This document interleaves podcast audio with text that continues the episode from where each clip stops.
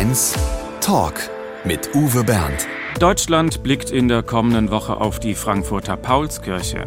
Am 18. Mai 1848 versammelte sich dort erstmals die Nationalversammlung, um eine gesamtdeutsche Verfassung zu erarbeiten. Auch unsere schwarz-rot-goldene Nationalflagge geht darauf zurück.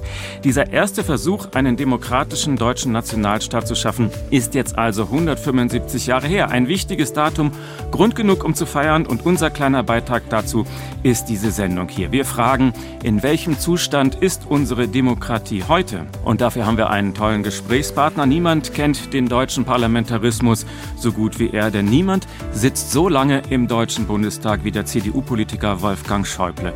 Es freut mich sehr, dass Sie sich Zeit für uns nehmen. Guten Tag. Guten Tag, Herr Bernd. Auch Sie haben ja schon mal in der Frankfurter Paulskirche die ein oder andere Rede gehalten. Ist das für Sie ein Ort mit einer gewissen Aura? Was empfinden Sie in diesem schlichten Saal?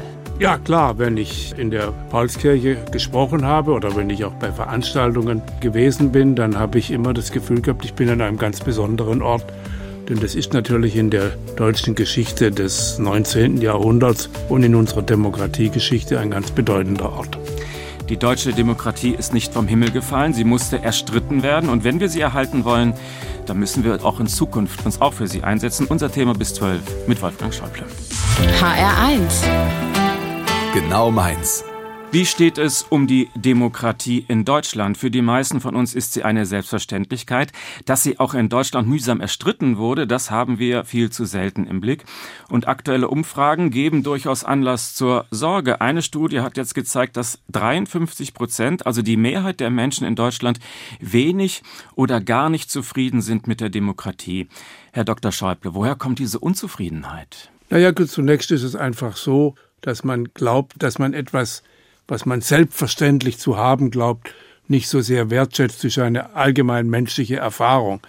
Die Dinge werden ja wertvoll erst dadurch, dass sie knapp sind. Das ist in der Wirtschaft so, aber im menschlichen Leben insgesamt so. Und deswegen in der Tat, die Demokratie musste nicht nur erstritten werden und erkämpft werden, sondern sie muss auch heute und morgen immer wieder neu erkämpft werden, sie ist nicht sicher für die Zukunft. Sie wird nur dann sicher bleiben, wenn wir uns auch in Zukunft für diese Demokratie engagieren. Ich bin aber nicht pessimistisch, denn in dem Moment, wo die Demokratie gefährdet ist oder wo wir keine Demokratie haben, da spüren wir plötzlich, wie wertvoll die Demokratie ist. Heute ist in der Türkei die Wahl und da geht es ja auch um die Frage, gehört die Türkei zur Demokratie zurück, ja oder nein? Und wir sollten jedenfalls in Deutschland immer daraus die Lehre ziehen, Lass uns alles dafür tun, dass unsere Demokratie stabil bleibt. Also Demokratie kann scheitern, wie ja auch der erste Versuch vor 175 Jahren.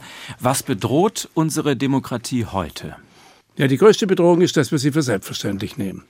Und die zweite Bedrohung ist natürlich, weltweit sind die Demokratien in der Minderheit. Und überall da, wo es die Demokratien gibt, sind sie übrigens ähnlich wie bei uns in einer Krise, weil wir sie für selbstverständlich halten. Und jetzt müssen wir also zeigen, wir sind ein bisschen schwerfällig geworden. Viele glauben, dass wir in dem Wettbewerb der globalisierten Welt nicht so erfolgreich seien wie etwa das Monopol einer staatsmonopolitisch organisierten Wirtschaft und Gesellschaft wie in China. Ich halte das für falsch. Ich glaube, dass eine freiheitlich organisierte Gesellschaft, wenn wir den Rahmen richtig verstehen, immer anderen überlegen ist. Wir haben ja schließlich in Deutschland 40 Jahre lang im geteilten Deutschland ein Modellprojekt gehabt. Es waren die gleichen Menschen, die in der Menschen in der DDR waren nicht weniger tüchtig als die in der Bundesrepublik. Aber die Ergebnisse waren durch das System zwischen Freiheit und totalitärem System total unterschiedlich.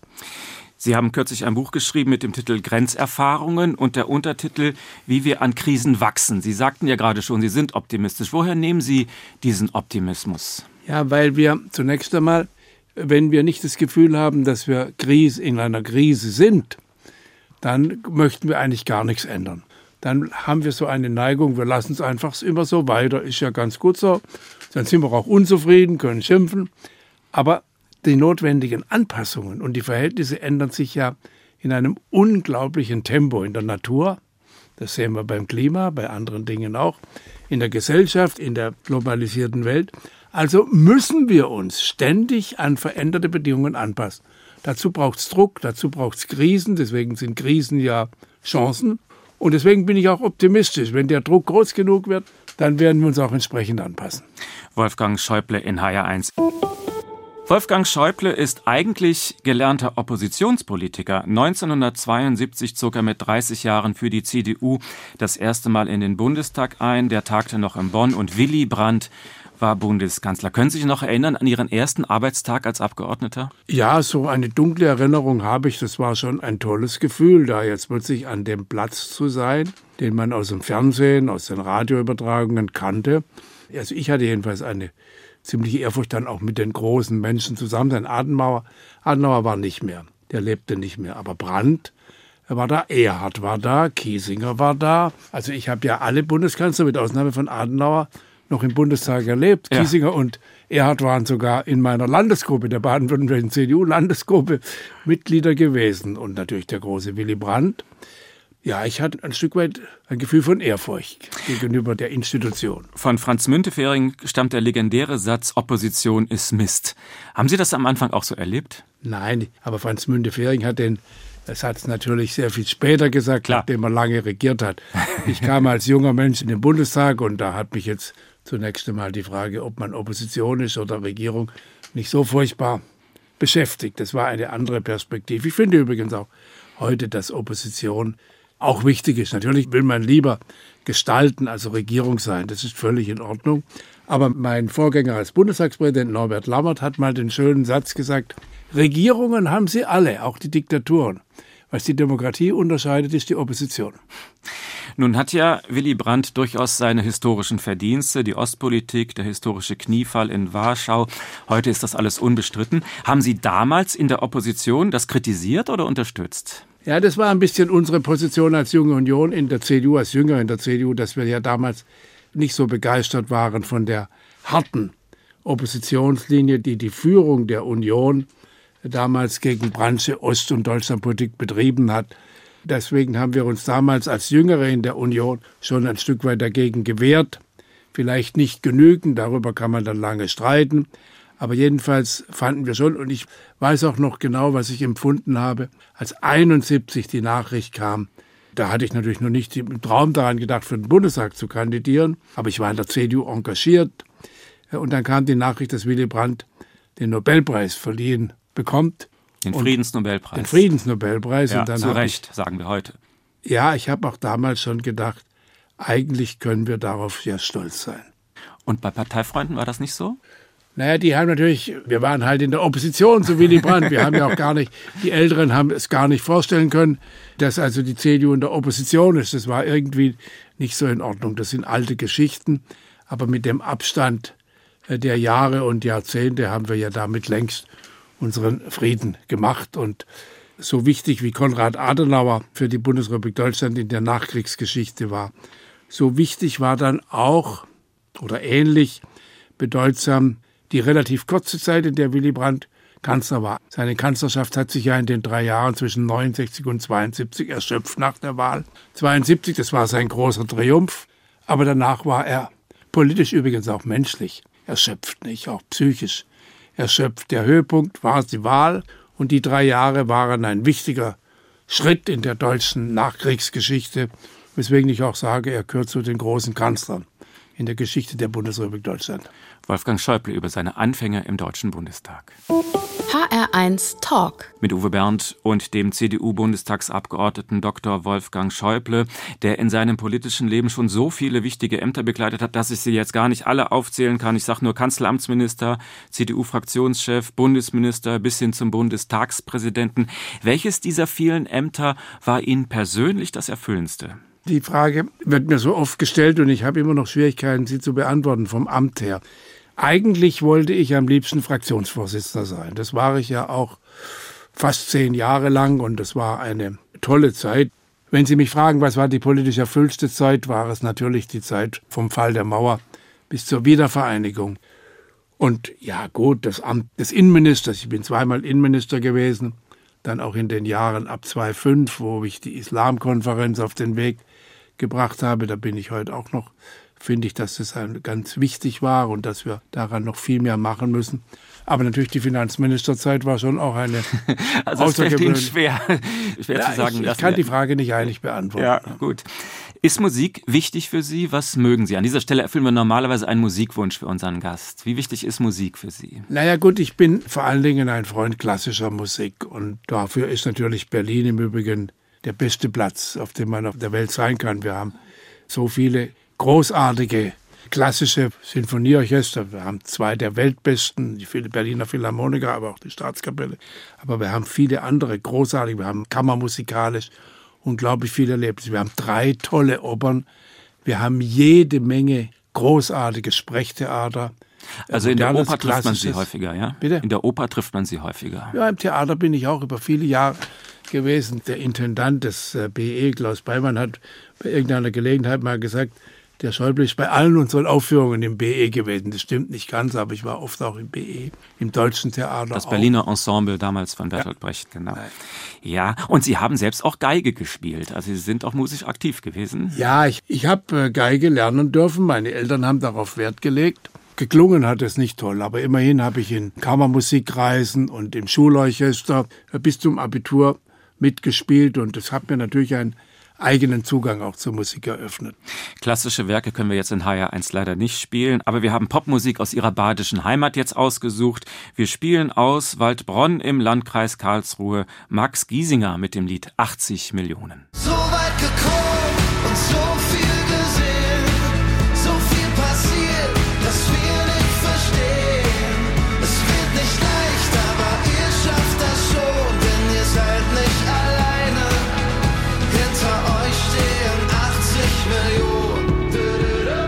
Freundschaft in der Politik. Es gibt sie doch. Wolfgang Schäuble zum Beispiel kennt die amtierende Präsidentin der Europäischen Zentralbank schon viele Jahre, Christine Lagarde. Er schickt ihr Blumen zum Geburtstag und sie revanchiert sich jetzt dafür. Wir haben die Präsidentin der EZB um ein persönliches Grußwort für Wolfgang Schäuble gebeten und das möchte ich Ihnen jetzt mal bitte kurz vorspielen. The relationship with Wolfgang Schäuble was always based on respect complicity, common conviction on most aspects, not all, and on my part, admiration for someone who had demonstrated so much strength, resilience, patience, and yet relentless sense of duty to serve public interest. Christine Lagarde über Wolfgang Schäuble. Gefällt Ihnen das? Ja, sehr schön. Ich schätze Sie auch sehr. Wir hatten immer auch eine enge persönliche Beziehung. Ich schätze Sie genauso, so wie Sie mich offensichtlich schätzt. Sie hat es ja auch gelegentlich öffentlich gesagt. Und sie ist eine tolle Frau. Ich halte nicht alles, was sie politisch macht, für richtig, aber das ist eine ganz andere Frage. Aber ja, das ist auch wichtig. Ich habe mich immer bemüht, mit meinen Partnern, auch mit meinen Kollegen, ob als Innenminister oder als Finanzminister, im europäischen Bereich, aber auch darüber hinaus, auch enge persönliche Beziehungen zu haben, weil das kann nicht die politische Verantwortung ersetzen, aber es macht vieles doch sehr viel leichter. Ich fasse nochmal zusammen. Sie hat gerade gesagt, typisch für Sie seien Stärke, Widerstandsfähigkeit, Geduld und das Pflichtgefühl, dem öffentlichen Interesse zu dienen. Hat sie sie damit gut beschrieben? Ja, ich finde, das ist eine sehr, ja, ist natürlich eine sehr positive Beschreibung und ehrlich gesagt, man hört viel lieber Lob über sich als Kritik. Wem geht das anders? Dann haben wir Sie noch gefragt, ob sie uns ein Erlebnis erzählen kann, das Ihren Charakter gut beschreibt. Und dann hat sie uns eine Geschichte erzählt aus der Zeit, als sie beide Finanzminister waren. Damals gab es gemeinsame Kabinettssitzungen. Sie waren Finanzminister in Deutschland, Sie war französische Finanzministerin. Sie sind nach Paris geflogen und Sie hatten vereinbart, dass Madame Lagarde Sie am Flughafen abholt. Aber dann passierte ihr vorher ein ziemlich blödes Missgeschick. In my haste to be on time, um pünktlich zu sein, eilte ich bei mir zu Hause die Treppe runter, fiel hin und schlug mir so heftig das Knie auf, dass Blut auf meiner hellgrauen Hose war. Ich hatte keine Zeit mehr, sie zu wechseln. Ich rannte runter zum Auto, begrüßte Wolfgang, stieg in den Wagen und fuhr zum Palast. Es war bekannt, dass Wolfgang sich in seinem Rollstuhl von niemandem schieben ließ. Er konnte das selbst. Aber in dieser Situation zeigte ich ihm meine alles andere als saubere Hose, erklärte ihm, was passiert war und fragte ihn, ob ich ihn schieben dürfte. Denn so würde man nicht sehen, dass meine Hose mit Blut verschmutzt war. Und Wolfgang sah mich an und sagte, ich würde Ihnen sehr gerne helfen. Das zeichnet diesen Mann aus. Immer bereit zu helfen und zu dienen, solange man ihn respektiert für das, was er ist. Ein großartiger Mann. As long as he was always respected for who he was. A great man. Christine Lagarde über Wolfgang Schäuble. Und er grinst über alle Backen. Also sie mag sie tatsächlich, ja? Das merkt man an diesem Ton. Ja, ich mag sie auch. Mhm. Sie lassen sich bei öffentlichen Terminen niemals schieben im Rollstuhl. Weil das, Damals, heute schon, Ist heute es, schon. Weil das damals ein Ausdruck von Schwäche gewesen wäre oder warum haben Sie das gehasst? Nein, ich meine, es wird einem, wenn man so verletzt ist, dass man auf den Rollstuhl angewiesen ist, wird einem in der Rehabilitation gesagt, man soll alles, was man kann, selber machen. Und insofern, und äh, meine andere Jüngere, äh, die im Rollstuhl sind, genauso verletzt wie ich, können da noch sehr viel mehr. Aber es war schon auch so, dass man gesagt hat, nee, was du selber machen kannst, mach selber. Inzwischen bin ich halt nicht nur über 30 Jahre im Rollstuhl, sondern auch inzwischen auch über 80 Jahre alt. Die Kräfte lassen nach. Und deswegen lasse ich mich inzwischen auch gerne schieben. Es ist auch anstrengend und manchmal mache ich es auch noch selber. Ich fahre auch immer noch Handbike. Aber früher war es eben einfach so. Ich wollte das, was ich selber machen kann, auch selber machen. Wolfgang Schäuble in HR1. Politik ist ein dreckiges Geschäft, denken zumindest viele überall Intrigen und Skandale. So empfinden es unbeteiligte Fernsehzuschauer. Dass jemand loyal ist, und zwar jahrzehntelang seinem Chef gegenüber, das ist eher selten. Wolfgang Schäuble, Helmut Kohl hat sie 1984 zum Kanzleramtschef gemacht. Was haben Sie an Kohl damals geschätzt? Na, Kohl war für uns Jüngere in der CDU schon Ende der 60er, Anfang der 70er Jahre der Hoffnungsträger für eine Erneuerung der CDU. Das Image, das Kohl dann später hatte, ist ein völlig anderes. Wer war damals für uns in dem Übergang von der Adenauer CDU in eine neue Zeit? Das war ja die Phase, in der ich in der Jungen Union Verantwortung trug und dann eigentlich überraschend auch Bundestagskandidat und dann Abgeordneter wurde, war er unser großer Held. Ich habe ihn schon auf dem Parteitag 1971, da hat er gegen Rainer Barzel um den Parteivorsitz kandidiert, hat verloren, das war auch nicht überraschend. Aber wir Jüngeren haben Kohl unterstützt. Und er war dann auch der große Reformer. Eine seiner großen Leistungen für die CDU ist in der Zeit der 70er Jahre gewesen, als er der CDU nach der schweren Wahlniederlage 72 doch zu einer modernen Volkspartei, die auch Hunderttausende neue Mitglieder gewonnen hat, geführt hat. Und deswegen, äh, ja, ich war, hatte das Glück, Ende der 70er Jahre in das engere Umfeld von Kohl zu kommen und war dann von Anfang an seiner Regierungszeit über die ganze Regierungsstrecke wohl der engste in der Politik über die ganzen 16 Jahre. Sie hatten ein sehr enges Verhältnis. Helmut Kohl hat Sie erst geködert. Er sagt, du bist mein Kronprinz, ein Begriff, den es natürlich in der Demokratie gar nicht gibt.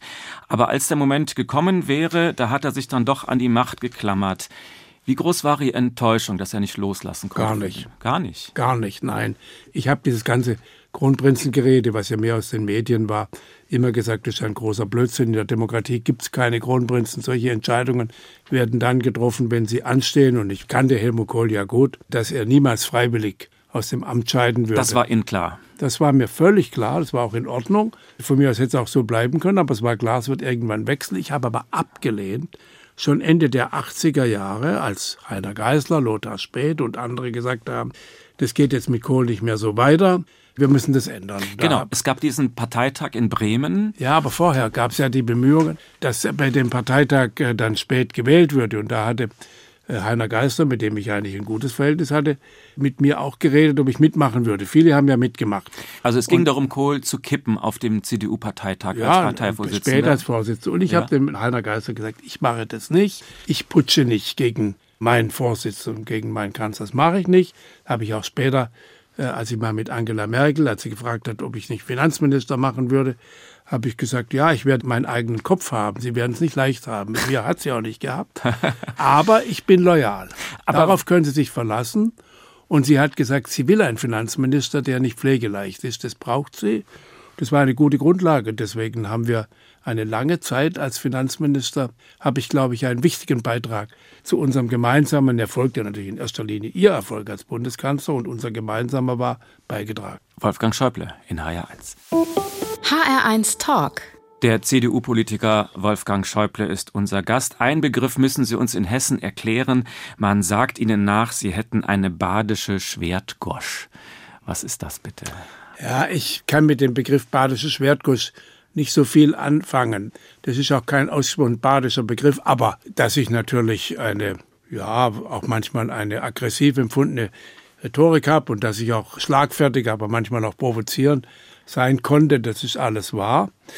Ja gut, ich meine, warum bin ich Bundestagskandidat geworden in einem Wahlkreis?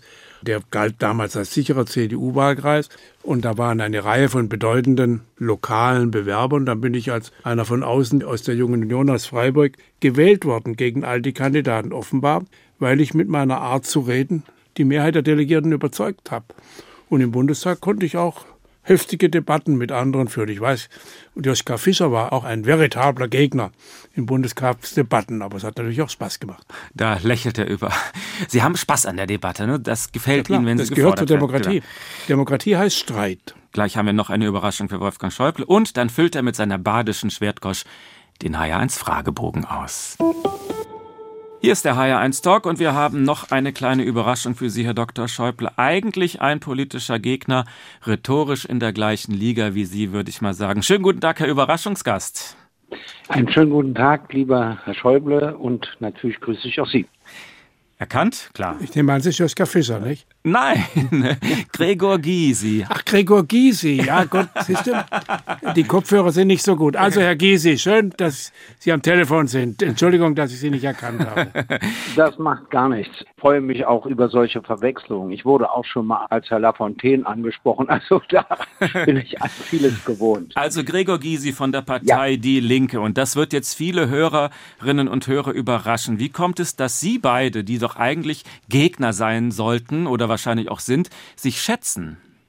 Ich glaube, das liegt daran, dass Wolfgang Schäuble begriffen hat, dass ich Interessen vertrete, die er nicht vertritt, die es aber gibt.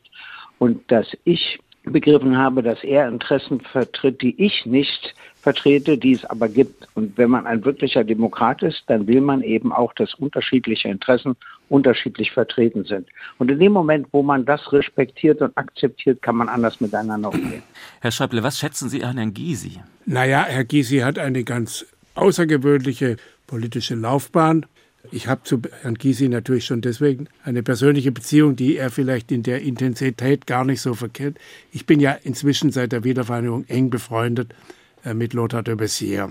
Und Lothar de Maizière wiederum ist auch persönlich sehr befreundet, schon aus den Zeiten des gemeinsamen Anwaltkollektivs in der DDR. Und insofern haben wir da natürlich eine Beziehung. Ich habe sowieso auch im Verhältnis zu den Menschen, die in der ehemaligen DDR und dann auch in der Übergangszeit Verantwortung getragen haben, im Gegensatz zu vielen anderen Politikern meiner Generation in der Bundesrepublik ein Verhältnis gehabt von großem Respekt und auch von der Bereitschaft, sie auf gleicher Augenhöhe zu sehen. Und Gysi ist natürlich in vielfältiger Hinsicht ein Schlitzohr, aber ist ein hochbegabter Politiker.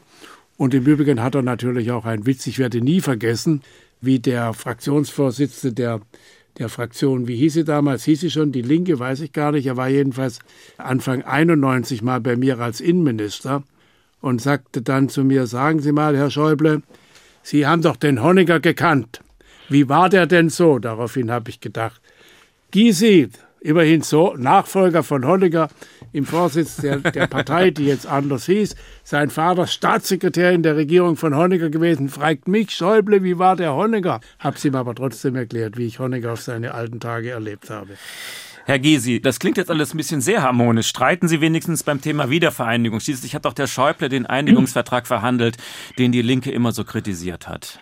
Natürlich haben wir den Einigungsvertrag kritisiert, aber ich habe von Anfang an gesagt, wir werden die Ersten sein, die sich auf ihn berufen. Und das ist auch gekommen.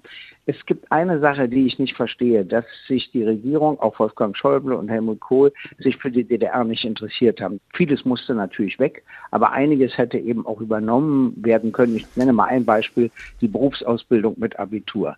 Da sind die Schülerinnen und Schüler nach der 10. Klasse abgegangen, haben drei Jahre einen Beruf erlernt, in der Zeit ein gleichwertiges Abitur abgelegt sodass, sagen wir mal, sie wurden Chemiefacharbeiterin oder Chemiefacharbeiter und dann haben sie hinterher Chemie studiert, das machte Sinn.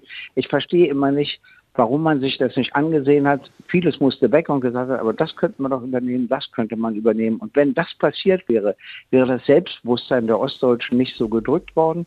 Und die Westdeutschen hätten das Erlebnis gehabt, dass durch das Hinzukommen des Ostens in ein paar Punkten sich ihre Lebensqualität erhöht hätte.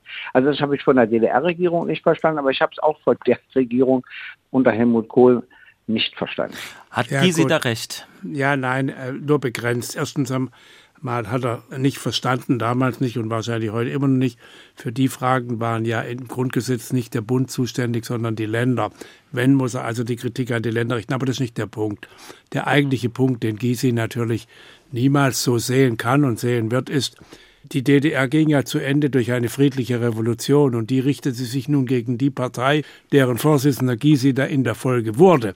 Und dass wir in Deutschland eine friedliche Revolution gemacht haben, an der diejenigen dann weiter mitmachen konnten in der Demokratie, gegen die sich die Revolution gerichtet hatte, das ist schon außergewöhnlich. Und das muss man dann bei der Bewertung der Ereignisse von damals schon vertieft berücksichtigen.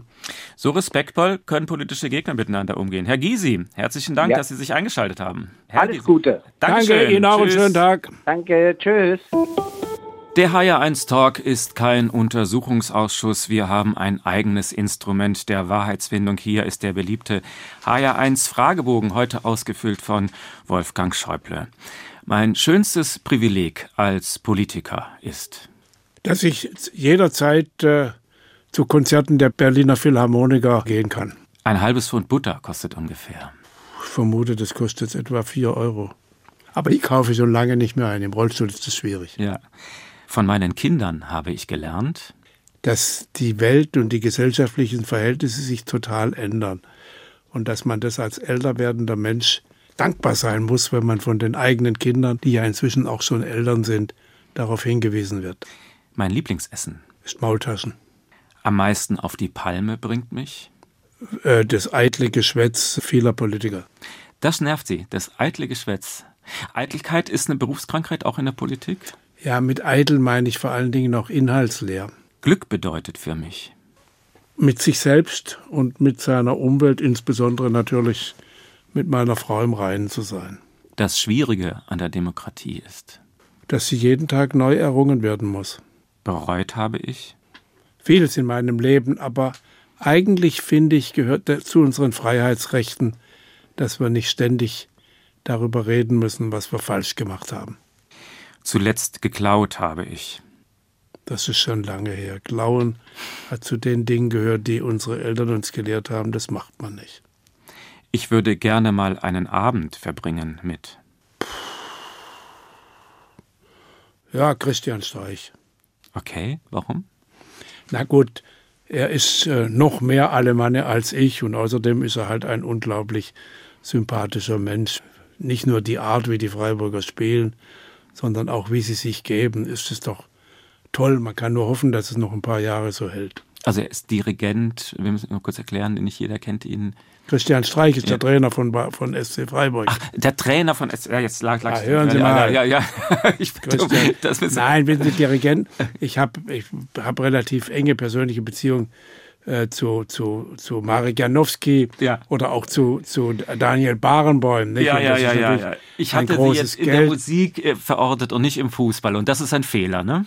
Naja, Fußball ist schon auch ein Stück weit Teil meines Lebens. Schauen Sie, vielleicht war einer der glücklichsten Momente in meinem politischen Leben, dass ich beim Endspiel 1974 in München, da war die Mannschaft Vera Beckenbauer und andere neben Fritz Walter saß. Der war der Weltmeisterschaftskapitän 1954 und natürlich mein fußballerisches Idol für mein ganzes Leben. Jetzt saß ich beim Endspiel 74 neben Fritz Walter. Ein so unfassbares Glück. Wunderbar. Der Glaube. Gibt mir Halt. Ich bin theologisch nicht sehr versiert, aber ich bin der Überzeugung, dass Glaube das ist, was sich unserer eigenen Fähigkeit der Erkenntnis auch ein Stück weit entzieht. Es gibt vieles, was wir Menschen nicht nachvollziehen können, aber da fängt der Glaube an und in dem finde ich dann auch ein Stück weit Halt. Die schwarze Null. Die schwarze Null ist der Ausdruck der einfachen Weisheit, die jeder Mensch eigentlich kennt. Du kannst auf die Dauer nicht mehr verbrauchen oder nicht mehr ausgeben, als du erwirtschaftest. Sie waren der erste Finanzminister mit einem schuldenfreien Haushalt, also mit, ohne Neuverschuldung?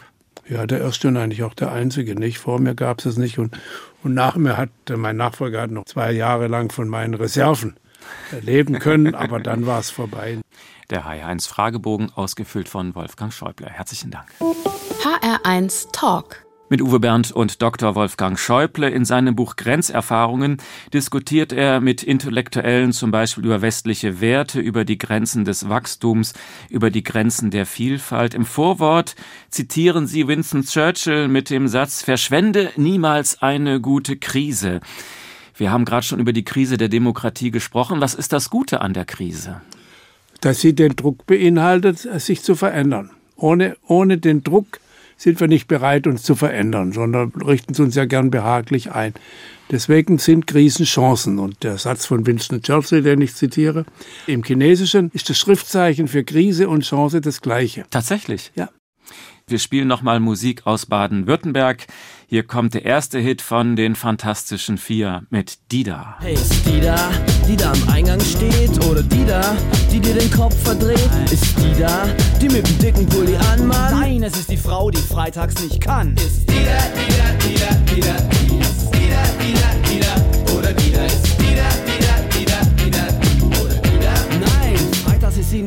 Wolfgang Schäuble ist mit 80 noch genauso rhetorisch brillant wie mit 50. Er wirkt vital trotz seiner Behinderung. Wie viele Stunden pro Woche arbeiten Sie heute noch? Ach, wissen Sie, ich kann eigentlich den Unterschied zwischen Arbeit und Freizeit mit meinem politischen Engagement gar nicht definieren. Das war immer so. Für mich war ja politisches Engagement, ich habe es ja freiwillig gemacht in der Freizeit, ehrenamtlich. Und dann bin ich eher zufällig Abgeordneter geworden. Aber dann war das, was mir Hobby war, ursprünglich oder Ehrenamt, plötzlich auch Beruf, aber da hat man nie abgegrenzt, was ist jetzt Freizeit und was ist Arbeit. Das ist nicht mein Verständnis, aber ich arbeite natürlich heute sehr viel weniger. Ich brauche ja mehr Ruhe, ich bin älter geworden, bin schwächer, das ist auch alles gut. Das darf man mit 80, das darf man mit 80 sein. Wie ja, aber es ist fit? eben auch so, es geht mir besser, wenn ich etwas tue, was mit Politik zu tun hat. Also das ist für Sie ein Lebenselixier? Es ist auch ein Lebenselixier. Ich kann auch ganz gut, ganz gut ohne sein. Wie gesagt, ich lese sehr viel und sehr gern. Ich gehe gerne in Theater, Oper, Konzerte. Ich bin gern mit meiner Familie, mit meiner Frau zusammen und mit Freunden. Aber Politik ist eben auch, wenn es nicht eitles Geschwätz ist. Wie halten Sie sich körperlich fit? Ja, ich versuche immer noch, wann immer ich Zeit habe und ein bisschen Muse auch, man darf das nicht unter Stress machen, mit dem Handbike zu fahren. Da hat man frische Luft, Bewegung. Also Handbike ist ein Rollstuhl, wo man ein mit Rollstuhl, dem Fahrrad... der man mit ein, ein Fahrrad, das man aber mit den Händen mhm. betreiben muss, weil man es ja mit den Füßen nicht kann. Ja. Wie weit fahren Sie da mit dem Handbike? Na gut, ich habe inzwischen seit einigen Jahren Elektrounterstützung. Früher bin ich auch ohne Elektrounterstützung gefahren. Ich, wenn ich gut drauf bin, dann fahre ich so zwei Stunden. Mit Elektrounterstützung fahre ich so 30 Kilometer oder so.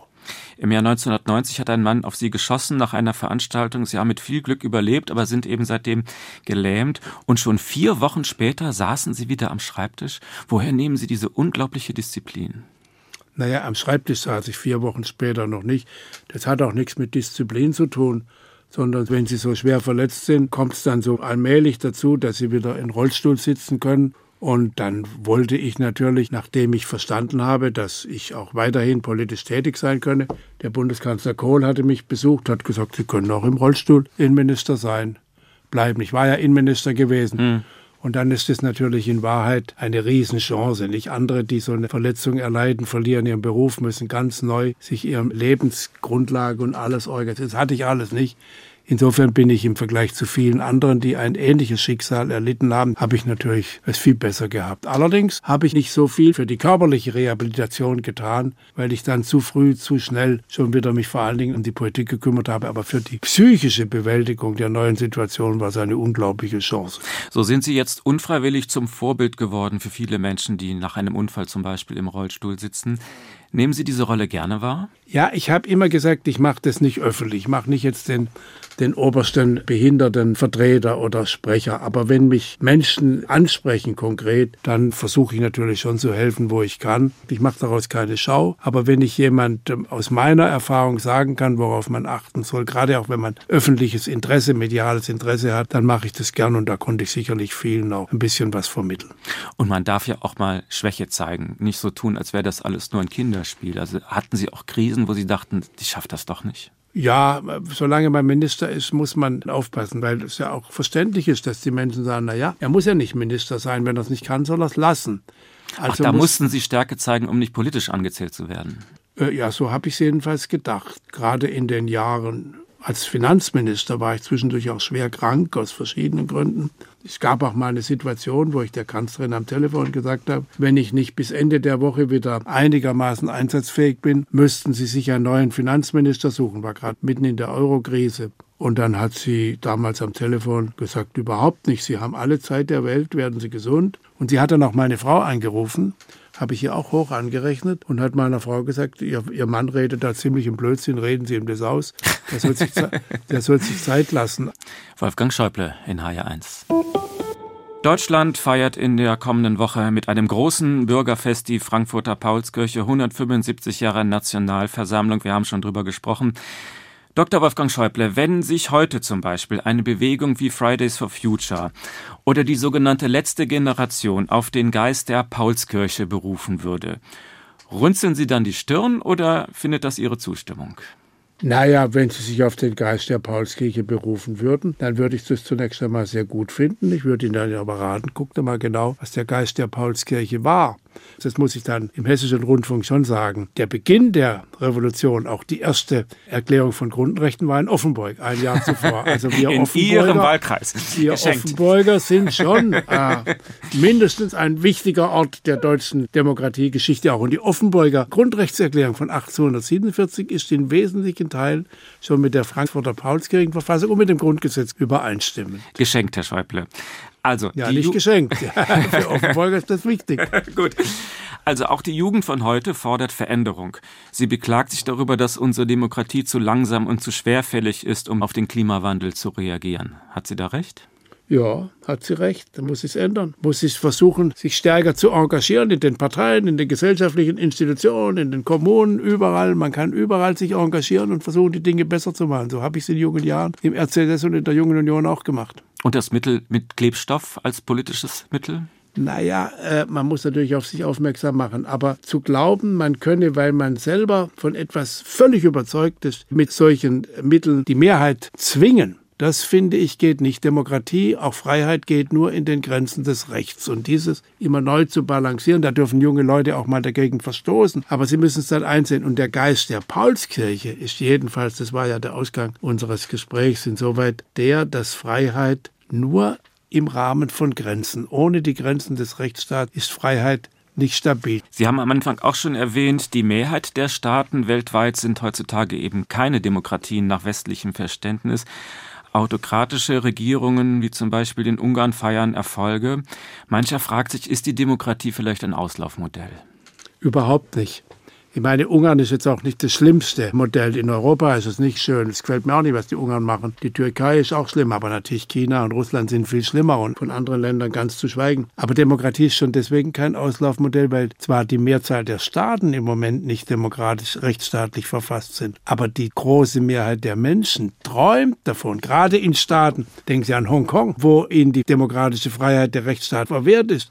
Sie träumen davon, so zu leben wie unsere Ordnung. Das heißt, unsere Werte erfreuen sich einer unglaublichen Zustimmung. Deswegen haben wir Europäer eine Verantwortung für diese Werte und diese Ordnung, nicht nur für uns selber, sondern für die ganze Menschheit. Über Willy Brandt haben wir auch schon gesprochen. Sein berühmtes Motto mehr Demokratie wagen. Wie können wir das vielleicht neu beleben? Mehr Demokratie wagen heißt jeden Tag, sich in dieser Demokratie für eine bessere Demokratie zu engagieren. Tut was, fragt nicht nach anderen, schimpft nicht nur, kritisiert nicht nur, sondern macht's besser und kümmert euch um andere, um die Gemeinschaft, aber vor allen Dingen auch um die Nächsten. Sie sind immer noch engagiert und leidenschaftlich, wenn es um Politik geht. Herzlichen Dank für das Gespräch. Bei uns ist es üblich, dass der Gast am Schluss eine klitzekleinigkeit auswendig zitiert. Ich zitiere in diesem Zusammenhang gern Nathan den Weisen, der zu seiner Tochter sagt, begreifst du, wie viel leichter andächtig schwärmen als gut handeln ist. Das ist ein guter Rat für die Generation der Friday for Future oder auch für die Grünen in ihrer aktuellen Zerreißprobe als Regierungspartei. Mit diesen Worten gehen wir in den Mittag. Herzlichen Dank für das Gespräch. Mein Name ist Uwe Bernd. Wir beide wünschen einen schönen Sonntag. Tschüss. HR1, genau meins.